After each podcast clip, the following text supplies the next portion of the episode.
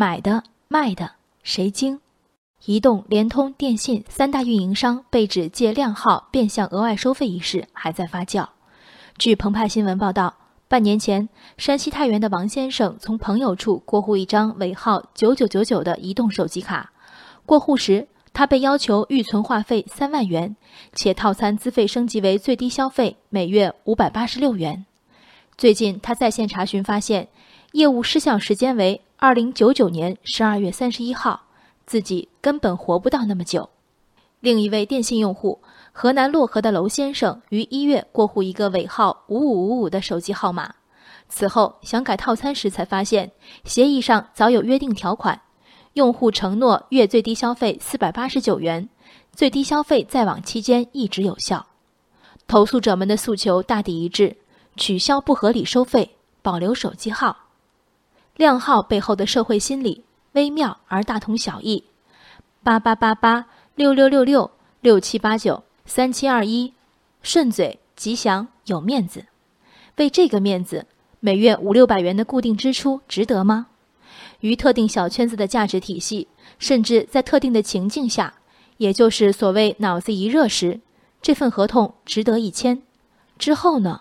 也许这个号码在生意场上并没有给号主带来足够的虚荣或便利。也许只是妻子每月数次的唠叨，毁约的念头蓬勃生长。但所有出境发生的消费者不约而同地采用了更正当的理由——不公平条款。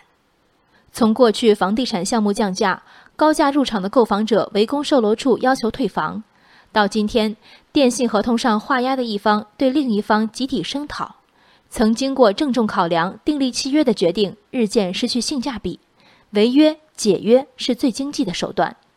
从人性这一面看，两者都有相通之处。幸运的是，与按备案价售房的开发商不同，移动、联通、电信提供的格式条款本身涉嫌违法。根据《电信网码号资源管理办法》，电信业务经营者取得码号使用权后，不得向用户收取选号费或占用费。换言之，所有规定靓号附加不合理条件的合同都是无效的。尴尬的是，无论用户还是电信运营商都不愿作废这份合同。用户说了一个手机号使用多年，有众多固定联系人，且绑定了各式银行卡和手机应用，换号的成本谁来承担？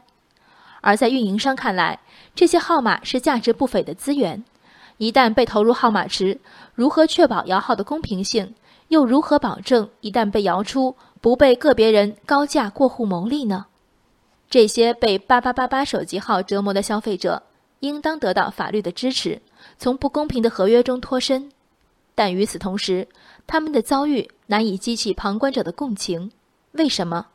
就像少有人会花数十上百万去拍一个八八八八的车牌儿。这些靓号的目标受众和普通消费者有着不小区别。守法是第一位的，不越雷池的前提下，我们如何鼓励商业行为中的诚信？能否让市场化的阳光照进选号费这样的细微角落，有待商榷。人生海海，见微知著。我是静文，往期静观音频，请下载中国广播 app 或搜索微信公众号“为我含情”。